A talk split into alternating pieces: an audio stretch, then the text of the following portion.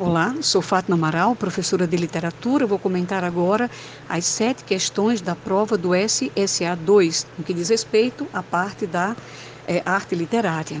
A questão de número 6 diz respeito a figuras de linguagem e entra também como recurso expressivo do texto. E o examinador pede qual seria a alternativa em que aparece a prosopopeia ou personificação. O verso que diz: No sapé se esgueirava o vento dá vida ao vento. Diz que ele sai de mansinho. Aí nós temos uma figura chamada de personificação. Gabarito, letra B de bola.